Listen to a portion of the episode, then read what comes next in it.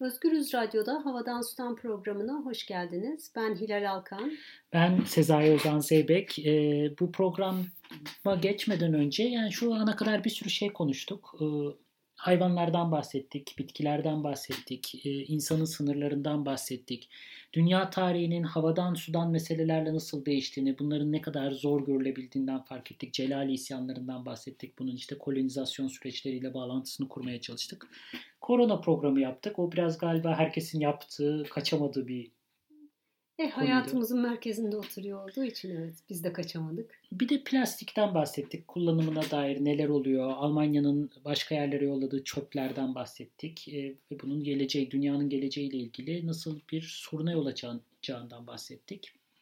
Evet ve e, plastikten konuşurken aslında bir miktar e, çözüm olası çözümlerle ilgili de konuştuk. Daha doğrusu karşımızdaki sorunun büyüklüğünü anlamaya dair bir çaba gösterdik. Ve tabii böyle devasa bir sorunla karşı karşıya olduğumuzda çok da acil önlemler almamız gerektiği, çok hızlı bir şekilde adım atmamız gerektiği de karşımıza çıkıyor. Yani bunu iklim değişikliği meselesinde de görüyoruz. Bunu yok olan türlerde de görüyoruz. Ve ama atamıyoruz bu adımları. Evet atamıyoruz. Ee, bu son derece atıl kaldığımız bir şey. Çok çeşitli nedenleri var. Bugünkü programda da biraz bu nedenlerin üzerinde duralım istiyoruz. Yani neden hareket edemiyoruz? Neden en basit sorunları bile çözemiyoruz? Mesela plastik kullanımını azaltmak. Evet, tabii bunlar basit sorunlar değiller. Galiba ama... en sonunda varacağımız yer yine burası olacak ama bunlar kesinlikle basit sorunlar değiller. Yine de aslında yapabileceğimiz bir sürü şey olduğunu da görüyoruz. Ya bir kısmı çok basit gibi geliyor insana. Yani hani poşet kullanmayabilirsin. İşte plastik bardaktan içmek zorunda değilsin. Hani kolaylıkla çözülebilecek bir takım mevzuları da çözemiyoruz. Zorlukları hadi çözemiyoruz da bugün bunun üstüne konuşacağız. Bir sürü açıklaması olabilir. Yani tek bir cevabı da yok. Bu demeyeceğiz.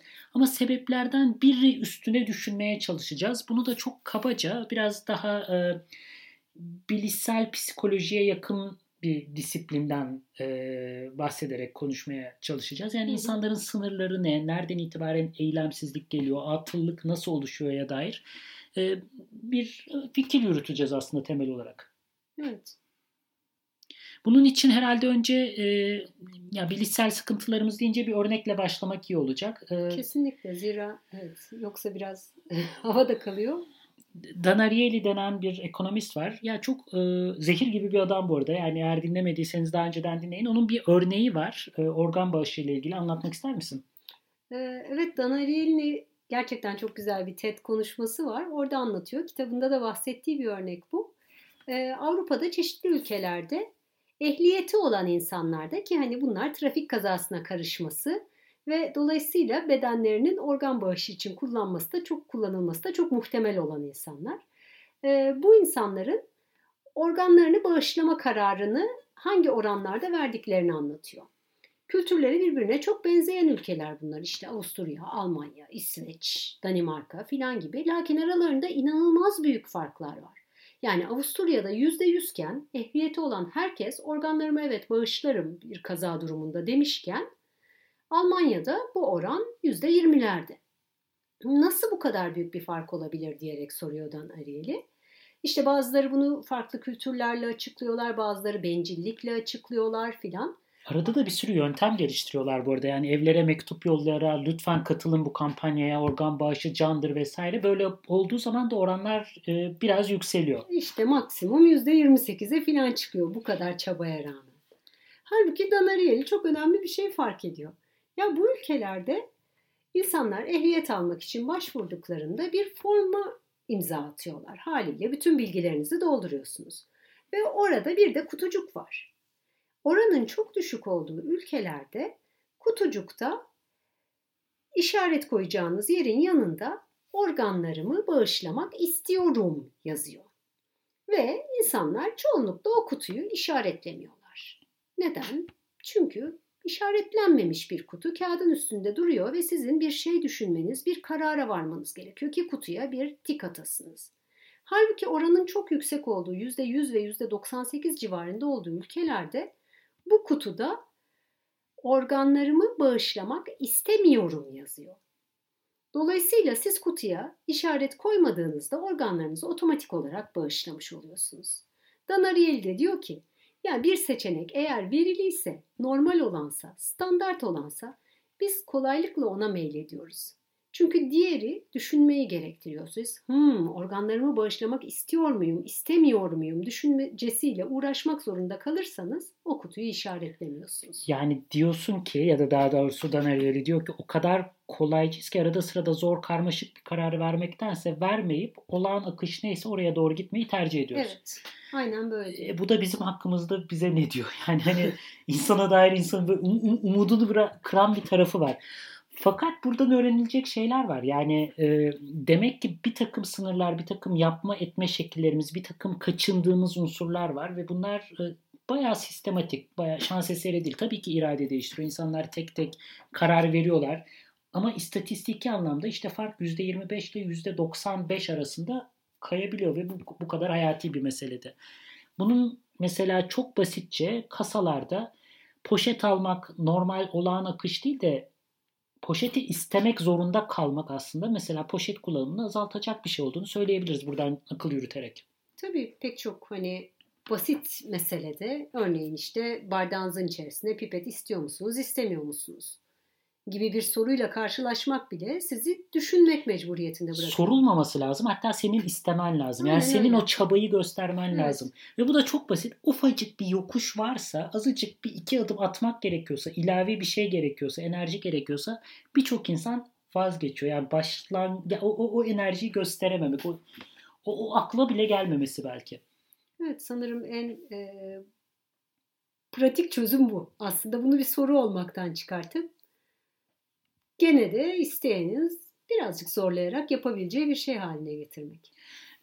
Üniversitelerde mesela bu nasıl düşünülebilir diye aklımıza örnekler geldi. Ee, şu an çok mesela üniversite sisteminde uçmak çok rağbet gören işte ne kadar uzağa gidersen o kadar e, büyük akademisyen olunuyor. İşte sen yani Kaliforniya'ya gidip de bir sunum yaparsan çok iyi oluyor ama Kırşehir'e gidersen olmuyor. Türkiye'dekiler için söylüyorum bunu kıracak bir şey ve bu uçaklarla yapılıyor ve iklim değişikliğine oldukça zarar veren bir sistem yani e, karbon emisyonları anlamında. Orayı da zorlaştırmak mesela uçak şu an kabul edilir kabul edilir Standart. olağan evet, evet olağan çözüm uçakla gidilir zaten. Halbuki çok basit bir şey yapılsa yani uçakla gitmek istiyorsan 1000 kilometrenin içindeki bir dairede uçakla gitmek istiyorsan uzun bize bir metin yazman lazım. Neden uçakla gitmek zorundasın? Açıkla bakalım bize metni yazmanın kendisi bile bir sürü insanı caydıracaktır. Tabii tren bu durumda daha tercih edilesi bir şey olacaktır. Çünkü tıklıyorsun, biletini alıyorsun, faturayı gösteriyorsun, paranı alıyorsun. Evet, olağan seyahat yöntemi tren. Evet. Uçak ekstra çaba sarf etmen gereken yöntem olması lazım aslında. Hı hı. Ya bu arada ne kadar basit bir mekanizma aslında. Yani herkese uygulanırsa illaki başarı olacak değil ama olağan akışları değiştirmek aslında Daneriel'in mesajı. Evet. Dolayısıyla aslında tek tek her bir kişi doğru bilgilere sahip olursa doğru kararları verir, doğru seçimleri yapar. Ee, varsayımı üzerine kurulmuş olan ikna çabalarımızın ne kadar yetersiz kaldığını, nasıl bir duvara tosladığını görüyoruz burada. Yine ikna edelim bu arada. Yani ikna etmek çabasından vazgeçmek anlamına gelmiyor. Fakat sadece ikna yöntemi belki de oldukça zor. Evet çünkü sadece ikna yönteminde bir arıza daha var. Ee, Sadece ikna yöntemi bize farklı seçenekleri sunuyor. Daha iyi seçeneği gösteriyor, işaret ediyor. Ama aynı zamanda önünüzde bir sürü seçim var ve o seçimi yapmanız gerekiyor. Doğru seçimi yapmanız gerekiyor. Halbuki seçim yapmanın kendisi de büyük bir zorluk. Bunu da gösteren çok güzel bir deney anlatıyordu değil mi Dan Ariely? Evet. Doktorlarla yapılan bir araştırma. E, hastalara e, kalça protezi takılması için tarih verilmiş hastanede. E, beklenirken e, doktorlara deniyor ki yarısına bir ilaç daha var aslında denemediğimiz ibuprofen. Çok basit bir ağrı kesici. Önce bunu mu denesek deniyor. Doktorlar değerlendiriyor. Yani ameliyat mı, ibuprofeni mi denemek mi? Yani hastayı geri mi çekmek gerekiyor? Ameliyat sürecinden çıkarmak mı gerekiyor? Büyük bir çoğunluğu çıkarmaya karar veriyor. E tabii ki denenmemiş bir ilaç var. Buraya kadar bir sorun yok. Fakat sonra ikinci gruba diğer doktorların diğer yarısına ise ya bir ilaç daha var dedik ama aslında iki ilaç var. İki ilaç var ve e, bir de işte ameliyat süreci var. Nasıl karar verirsiniz? Burada çok ilginç bir şey oluyor. Doktorlar iki ilaçla karşılaştıkları zaman e, ya boş ver gitsin ameliyat olsun kararına veriyorlar. Bu oradaki ufacık zorluk seçim yapmak yani geri çağırmak, yeniden teste sokmak, karar vermek hangisi diye düşünmek yerine ameliyat olsun çıksın diyorlar. Bu doktorlar hakkında ne anlatıyor? ee, yani neyse ona girmeyelim bence. Ama çok seçeneğin olması illaki daha doğru kararlar vereceğimiz anlamına gelmiyor. Bu çok önemli. Evet. Evet. Bu durumda biz genellikle hali hazırda verilmiş olan karara, zaten alışık olduğumuz yönteme vesaireye kolayca veriyoruz. Ya bir de daha çok kafa karışıklığına yol açıyor aslında. Yani pek çok alanda sürekli bir şeyleri seçmek zorunda olmak, o aşırı bilinçli tüketici hali yani her konuda, her konuda hakikaten kıyafetlerimiz şöyle olsun, işçi emeğiyle ilgili dertler olabilir. Yani bu işte cep telefonlarının yararı, zararı, internette şu acaba zarar gör... Yani o kadar çok konuda bir sürü karar almamız gerekiyor ki mikro kararlar. Evet, bunların e, alınmasının gerekmediği durumlar gerçekten çok ferahlatıcı. Hani mesela burada Berlin'de çocuklarımızı doğrudan devlet okuluna gönderebiliyor olmak ve Türkiye'deki o okul arama, okul seçme işkencesine maruz kalmamak nasıl bir ferahlıktır. Evet değil mi? Evet cepte verili tamam ya mahalledeki okula gidecek mi? Gidecek işte. Herkes gidiyor mu? Herkes gidiyor. Tamamdır bitti. Gerçekten bazen seçeneklerimizin çokluğu, o seçeneklerin bazıları kesinlikle çok daha iyi olsa bile hayatı o kadar zorlaştırıyor ki mümkünse seçmeyelim ya da daha doğrusu üç konuda çok seçimlere inanılmaz özen gösteriyorsun. Yani çocuğun okuluyla aşırı uğraşıyorsun ama bu sefer gıdasıyla uğraşamıyorsun. Bu sefer işte taşıtlara biniyor günün bir saatini trafikte geçiriyor onunla uğraşamıyorsun. Yani hayattaki her şeyi sürekli seçiyor olmak zorunda olmak aslında bir tür atalete yol açabilir bir noktada. Bu durumda aslında e, doğru seçeneklerin aynı zamanda e, standart seçili seçenekler yani bizim seçim yapmak zorunda olmadığımız verili olan durum olması, fabrika ayarı olması gibi ha. bir çözümden başka bir şey de göremiyoruz. Bu çok güzel sanki. bir tabir oldu. Evet yani fabrika ayarlarının olabildiğince e, tasarlanmasından bahsediyoruz evet, bu noktada. Fabrika ayarlarımız az plastik kullanmayı, fabrika ayarlarımız az karbon tüketmeyi mümkün kılsa biz hepimiz kolaylıkla ve seve seve o ayarlarla yaşarız gibi geliyor ya insana, burada bir şey soracağım. Ben hast şeyde bile lokantalarda bile çok rahatladım şu an. Vejeteryanlık, veganlığın yani bir sürü olumlu tarafı var ama asıl güzel tarafı açtığın zaman menüyü yiyebileceklerin bir anda böyle özellikle yeni lokantalarda böyle 50 sayfa şey var. Döndür döndür ne seçeceğin bir sayfada bitiyor. Tabii, Çok tabii. rahat. Dört tane vejeteryan yemekler. Yaşasın. bir olsa daha bile kolay. Ben bundan çok memnunum bu arada. Yani o sayfalar arasında dolaşıp sürekli hangisini yesem acaba bu mu şu mu bana çok ağır geliyor yani hakikaten. Belki bilmiyorum bana az bir şeydir bu ama. Bilmiyorum. Paylaştığım bir his benim de o zaman şöyle bir toparlarsak yani bir işte fabrika ayarlarından bahsettik. Bir zor kararların yani kararları engelleyen daha doğrusu e, seçeneklerin çokluğundan bahsettik. Bu seçeneklerin çok olması illaki demokrasi anlamına falan da gelmiyor bu arada. Aslında hatta tam aksine e, seçenek altında kalıp daha kötü kararlar verdiğimiz ve hatta kolaylıkla manipüle edildiğimiz bildiğimiz alanlar çıkıyor ortaya. Yani demokrasiyle seçenek çokluğunu birbirine asla karıştırmamak lazım. Neyin seçeneklerinin çok olması önemli. Bu kendisi kendisi önemli bir tartışma zaten. Evet. Her şeyin seçeneğin çok olması illaki anlamlı Yok, değil. Bir de gerçekten o seçeneklerin kendisi e, daha kötü seçeneği seçme yönünde insanı ittirebiliyor. Buna dair de bir kısım örnekler vardı ama onlara girmeyelim. Onun yerine e, merak edenler Den Ariely'i Google'layıp bulurlar zaten. Biz şimdi bir şarkı arası verelim. Yeniden hoş geldiniz Özgürüz Radyo'da Havadan Sudan programına.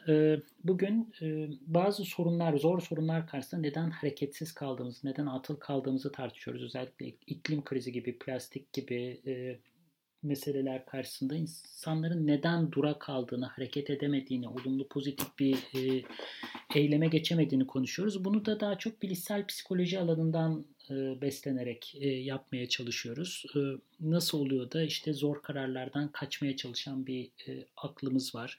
Ya da işte seçenekler arttıkça illaki daha doğru mu karar veriyoruz, hayır gibi bir noktaya vardık. E, buradan devam edeceğiz.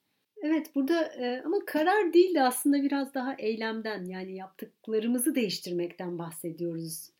E, ve bu yaptıklarımızı değiştirmek özellikle de sonucunu çok uzun vadede göreceksek hatta belki de kendi hayatımızda hiç göremeyeceksek imkansıza yakın bir hal alıyor. Gerçekten çok zorlaşıyor. vade uzadıkça yani çok basit bir örnek işte sigara içmek gelecekte kanser olmanıza neden olabilir. E, hepimiz biliyoruz işte paketlerin üstünde de o kanserin korkunç resimleri var. Ama yine de sigara içme oranlarının ne kadar yüksek olduğunu da biliyoruz. Yapılacak şey basit gibi gözüküyor. Bırakmak basit bir eylem var. Ama sonuç o kadar uzun vadeli ve haz da o kadar yakında ki o bırakma eylemi maalesef gerçekleşemiyor. Bu sonda dediğin çok önemli. Yani ödül yakındaysa bedeli ise sonradan ödenecekse hatta bu örnekte yani iklim krizinden bahsediyorsak bir sonraki neslin ödeyeceği bir bedelse devam edebiliyoruz yaptığımız yapmaya. Evet. Çok insana atalete iten bir tarafı var bu vade meselesinin. Atalet de değil de hani eylemi değiştirmek, o senin başta dediğin fabrika ayarlarını değiştirmek giderek zorlaşıyor. Özellikle sorun bir de karmaşıksa, birebir yani A, B'ye yol açıyor gibi bir şey değilse, yani bir sürü farklı minik minik eylemse karşımızdaki gene hani çevre felaket, çevre meselesi böyle bir mesele. O zaman daha da zorlaşıyor. Yani hem zaten yapman gereken seçenekleri takip edeceksin. Hem çok bilinçli olacaksın. Hem de yaptığın ufacık ufacık şeyler aslında kocaman bir bütünde çok az küçük bir yere tekabül ediyor. Ve de sonuçlar bir sonraki neslin hikayesi. Bayağı zorlanılıyor o anlamda. Üstüne üstlük bir de burada insanın sürekli kendi e, yaptıklarının içerisindeki çelişkiyi görmesi gibi bir mesele de var. Ya iklim krizini ve işte dünyayı pek de umursamayan bir hayat sürdürmek çok daha tutarlı bir pozisyon. Nasıl yani? Şöyle ki. Tutarlı değil kolay de var. kolay ama aynı zamanda tutarlı kendi içerisinde. Çünkü öbür türlü bir şey yapıyorsun, bir şeyi doğru yapmaya çalışıyorsun ama karşında milyon tane yanlış şey durmaya devam ediyor. Ne bileyim mesela işte organik elma alıyorsun. E, konvansiyonel tarımı desteklemek istemiyorsun. Arıları korumaya çalışıyorsun ve organik elmaların sana plastiğe sarılı olarak geliyor. Hani yapmaya çalıştıkların, vermeye çalıştığın doğru kararlar ve onların sonucunda gerçekleştirdiğin doğru eylemler bile sürekli karşına yeni çelişkiler çıkartıyor. Ya o kadar çelişkili bir pozisyonda olmaktansa gerçekten çok kolay değil mi? Ya bırak organiği.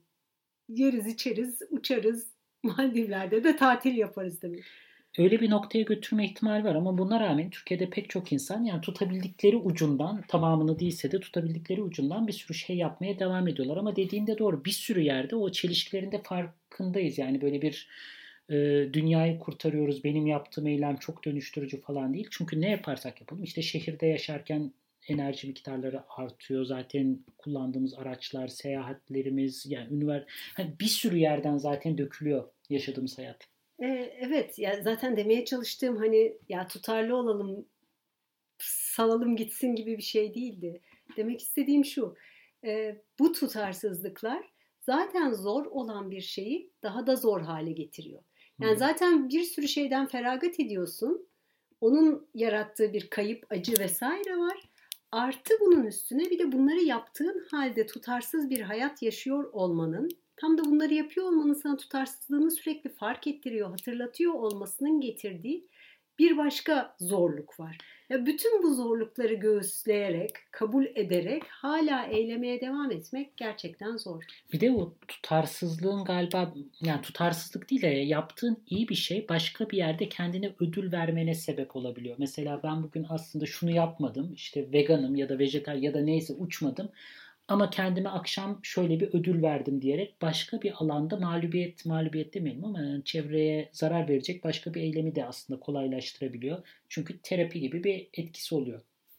Evet tabii arada ufak kaçamaklar. Kaçamak aynen öyle. Kendini iyi hissedeceğin birazcık da göz yumacağın kendine yapacağın o kaçamakta. Ama anneler. tüm bu yolculukta insanın e, yol arkadaşlarının olması aslında bunu kolaylaştırıyor. Değil mi? Yani senin gibi ya davranan başka insanlar olduğunu bilmek, senin verdiğin mücadeleyi veren başkalarının olduğunu bilmek. Hani sadece örgütlü mücadeleden bahsetmiyorum. Yani bu gerçekten böyle şahsi olarak yaşadığımız ikilemlerle ilgili bunlarla baş etmeyi bile kolaylaştırıyor sanki. Evet çünkü başkalarıyla beraber düşünüyoruz. Yani verdiğimiz kararlar, yaşadığımız hayat tek tek verdiğimiz kararlar değil. Başkaları ne yapıyorsa biz de çevremizde ona uymaya çalışan bir hayat sürdürüyoruz. Bir ufak deney var bununla ilgili. Çok enteresan. Ee, e, deneyi aktaran Tali Sharot e, başkalarının akla kitabında şöyle bir deney yapılmış. Bir film seyrettiriliyor. Ardından o filmle ilgili 200 tane soru çözdürülüyor e, katılımcılara. İşte sorulardan biri de filmdeki kadının elbisesi ne renkti? Birkaç gün sonra aynı sorulara yeniden cevap veriyorsun. Ancak ne renk elbise? Diyelim ki kırmızı başkalarının cevaplarını gösteriyorlar bu arada. Bu gösterilen sana gösterilen cevaplar da sahte. Herkes beyaz demiş. Sen kendi hatırladığın kırmızının yerine gerçek doğrusu kırmızı beyaz diyorsun. Bunu diyenlerin de oranı %70. Şimdi diyeceksin ki yani grup baskısı o anda hani kendinden emin olamamış vesaire. Fakat daha sonradan daha vakit geçiyor tekrar çağırıyorlar. Yani biz size yanlış sonuçları gösterdik. Şimdi bir daha soruyoruz. Buna rağmen insanların %50'si artık kırmızı değil beyaz hatırlamaya başlıyor. Yani hafıza gerçekten değişiyor. Bu yaptıklarımızda, düşündüklerimizde, hafızamızda diğerleriyle beraber bir senkronizasyon yakalıyoruz ve onlarla beraber hareket ediyoruz. Tek başına sürekli mağlubiyet hissini atlatmak mümkün değil belki de. E peki e, gene de %70 olduğuna göre demek ki bir %30 hala kendi doğru bildiğini söylemekte diretiyor. Bunun diğerleri üzerinde hiçbir etkisi yok mu? Olma, zaten belki deneyin en ilginç kısmı o. Eğer e, bütün bu cevaplarda biri ya kırmızı ya diyorsa, bütün herkese rağmen içinde kırmızı diyen biri varsa ve kişi de kendisi kırmızı olduğunu hatırlıyorsa kırmızıya sarılma ihtimali çok çok artıyor. Yani bir tane çatlak ses bazen bütün o akışa engel olabiliyor. Çok önemli o yüzden o çatlak seslerin muhalefet, ya muhalefet demeyin de o çatlak sesin çıkması çok kıymetli. Her şeye rağmen o farklılığı yaşatmaya çalışan insanlar o anlamda hala çok önemli. Evet, fabrika ayarlarına direnen birilerinin olması o direnci diğerlerinde de arttırıyor yani. Aynen öyle. Olması. Aynen öyle ama ne kadar az sınırlı bir e, alanda hareket edebildiğimiz, ne kadar çok psikolojik engellerimizin olduğunu gösteriyor bir yandan. E, fiziksel engellerimiz var, psikolojik engellerimiz var, yani bilişsel engellerimiz var. Biz e, fiziksel engellerimizi aşmak için bütün tasarımı değiştiriyoruz. İşte merdivenler yapıyoruz, yaşam alanlarımızı ona göre yapıyoruz, banyoyu, tuvaleti oturabileceğimiz hale getiriyoruz. Aynısını belki o bilişsel me- melek, yani meziyetlerimizin de sınırlı olduğunu fark edip ona göre yeni tasarımlar düşünmemiz lazım. Yani bütün yükü insanların tek tek karar vereceği, tüketici olarak konumlandırıldığı tasarımlardan çıkarmak gerekiyor belki de.